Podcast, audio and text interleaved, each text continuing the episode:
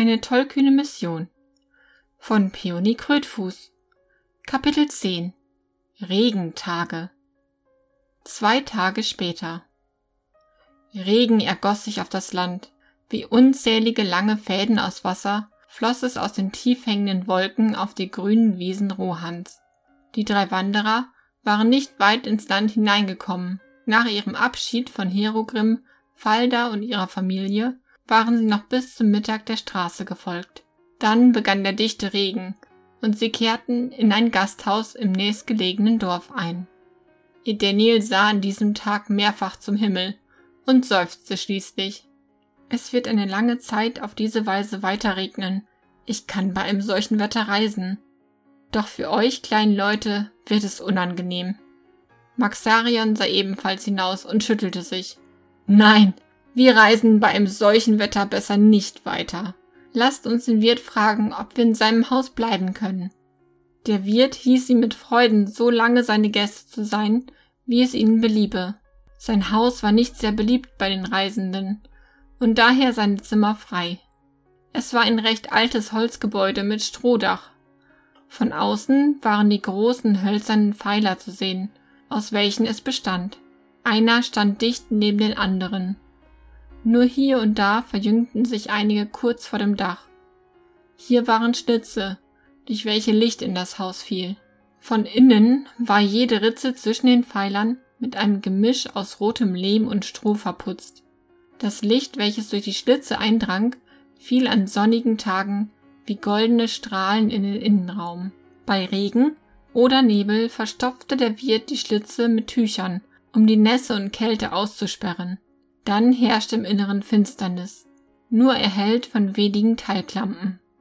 Der Boden bestand aus dem gleichen festgetretenen Lehm, der auch die Wände bedeckte. Mit den grob gezimmerten Möbeln wäre es ein recht ärmlich Absteige gewesen, wenn die Wirtsleute ihre Gäste nicht mit einem herzlichen Lachen begrüßt hätten. In der Stube brannte immer ein warmes Feuer. Von der Decke hingen zahlreiche Würste, um im Rauch zu reifen, und die Hobbits stellten fest, dass die Frau des Wirtes verzüglich kochen konnte. Allein der letzte Umstand versüßte den Hobbits die unerwartete Reisepause ungemein. Doch nachdem der erste und ein weiterer Tag vergangen waren, wurden die Freunde unruhig. Ich würde so gern weiter in dem Buch lesen, merkte Ramondil beim Frühstück an. Doch hier drin ist es zu dunkel. Draußen ist es nicht viel heller. Der Himmel ist mit dunklen Wolken verhangen. Du würdest auch dort kaum etwas lesen können. Ganz abgesehen davon, dass die Seiten nass werden würden, brummte Ramondil. Eine ganze Weile sah ihr Daniel seine beiden Reisegefährten an, wandte sich dann zu den Wirtsleuten, um sie zu mustern, und fasste schließlich einen Entschluss. Ich denke, ihr solltet weiter in dem Buch lesen und den Menschen von der Geschichte um Saurons Fall berichten. Mein Herz sagt mir, dass dies eure Aufgabe ist. Ich werde euch helfen. Langsam griff er in eine versteckte Tasche zwischen den Falten seines Gewandes und zog ein Bündel hervor.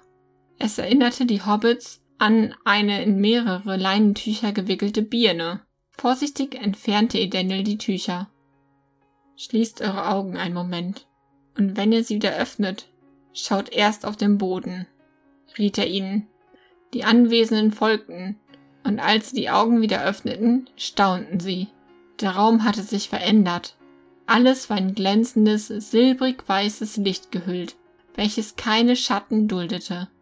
Ist ein Stern vom Himmel in eure Tasche gefallen her? fragte der Wirt erstaunt und trat zu ihnen. Daniel schmunzelte. Dies ist tatsächlich das Licht der Sterne. Mein Volk versteht sich auf die Kunst, das Licht Waders einzufangen und in unzerbrechliche Fiolen einzuschließen. So können wir es auch an jene Orte tragen, welche sonst auf ewig finster wären. Einen Moment noch betrachtete der Wirt das Licht voll Staunen. Dann trat er einen Schritt zurück und fragte, ist dies Hexenkunst? Es scheint etwas aus den alten Sagen, um eine mächtige Zauberin im Norden zu sein. Selbst wenn es Zauber wäre, es ist wunderschön, warf seine Frau ein und lächelte. Nichts daran ist Zauberei, meinte ihr Daniel und zog seine Stirn leicht in Falten. Es ist das gleiche Licht, welches ihr an klaren Nächten am Himmel seht. Der Kristall, aus dem die Fiole gemacht ist, findet sich auch in den Bergen eures Landes. Einzig die Handwerkskunst, der es bedarf, mag euch fremd sein. Wie dem auch sei, mit diesem Licht werde ich ganz wundervoll lesen können, unterbrach Ramondil sie glücklich. Er stieg auf den Tisch, um einen der herabhängenden Fäden, an dem wohl vor kurzem noch eine Wurst hing, zu ergreifen. Daniel zögerte kurz, doch dann half Herr Ramondil das Licht in Noldor unter der grob gezimmerten Holzdecke festzubinden. Das Licht wurde etwas schwächer, als es Daniels Hand nicht mehr berührte. Doch es reichte vollkommen aus, um die ganze Stube zu erhellen. Eilig räumte die Wirtsfrau nun den Tisch frei.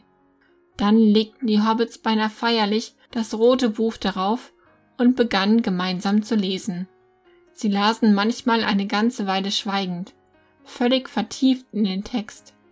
Manchmal nur wenige Sätze, ehe sie anfingen, angeregt über das Gelesene zu diskutieren. Sie merkten dabei kaum, dass sich das Gasthaus zu füllen begann. Das silbrige Licht drang durch die Ritzen und den Türspalt hinaus, und neugierig kamen immer mehr Dorfbewohner herein, um zu sehen, was in dem alten Gasthaus vor sich ging. Als die Wirtsfrau die beiden Hobbits freundlich daran erinnerte, dass die Mittagszeit schon lange herangekommen war, befanden sich an die 40 Personen in der Stube. Der Wirt hatte alle Hände voll damit zu tun, die unvermuteten Gäste mit Getränken und Eintopf zu versorgen. Er lachte fröhlich dabei, denn sein Beutel begann immer mehr zu klimpern. Ein Murmeln ging durch den Raum, als die Hobbits das Buch zur Seite legten. Sie hatten gerade darüber gesprochen, dass zwei der vier wandernden Hobbits von einem Baum in sein Innerstes gezerrt worden waren. Ich habe einen Onkel im Klammtal. Als ich ein Kind war, hat er mir von Bäumen erzählt, die in den Krieg zogen, sagte ein älterer Mann schließlich. So ein Unfug, schnaubte ein junger Mann neben ihm. Das ist kein Unfug. Im Ringkrieg halfen die Bäume des Fangornwaldes tatsächlich dem Menschen, der mag. Zumindest steht es so in diesem Buch, warf Maxarion ein. Aber dieser Baum hat ein schwarzes Herz. Mich interessieren vielmehr diese schwarzen Reiter. Woher kommen sie? Sie scheinen sehr gute Pferde zu haben, warf ein anderer ungeduldig ein. Nicht ohne Neid sah Maxarion zu seinem Freund, der begann den schmackhaften Eintopf zu löffeln, welchen die Wirtsfrau gebracht hatte. Dann sah er zu dem Buch, holte tief Luft und berichtete von den Ringen der Macht, wie sie geschmiedet worden waren, wer sie bekommen hatte, zu welchem Zweck und was sie bewirkt hatten. Als er verstummte, war sein Eintopf kalt, doch die Augen der Zuhörer glänzten. Ramondil kam seinem Freund zu Hilfe. Mit einer Geste bat er die Wirtsfrau Maxarion mit einer frischen, warmen Schale Eintopf zu versehen. Dann berichtete er von dem, was in den Kapiteln zuvor geschehen war. Es entstand schnell eine angeregte Diskussion. Wahlweise mit den Hobbits, aber auch unter den Ruerim unterhielten sich viele flüsternd. Edeniel hatte sich zurückgezogen. Er saß abseits, neben dem Feuer, und hörte mit einem Lächeln auf den Lippen zu.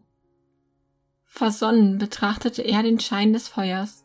Golden flackerte er auf dem roten Lehmboden und spendete warmen Schein. Nach etwa einem Schritt begann das Gold des Feuers sich mit dem silbrigen Licht der Fiole zu mischen.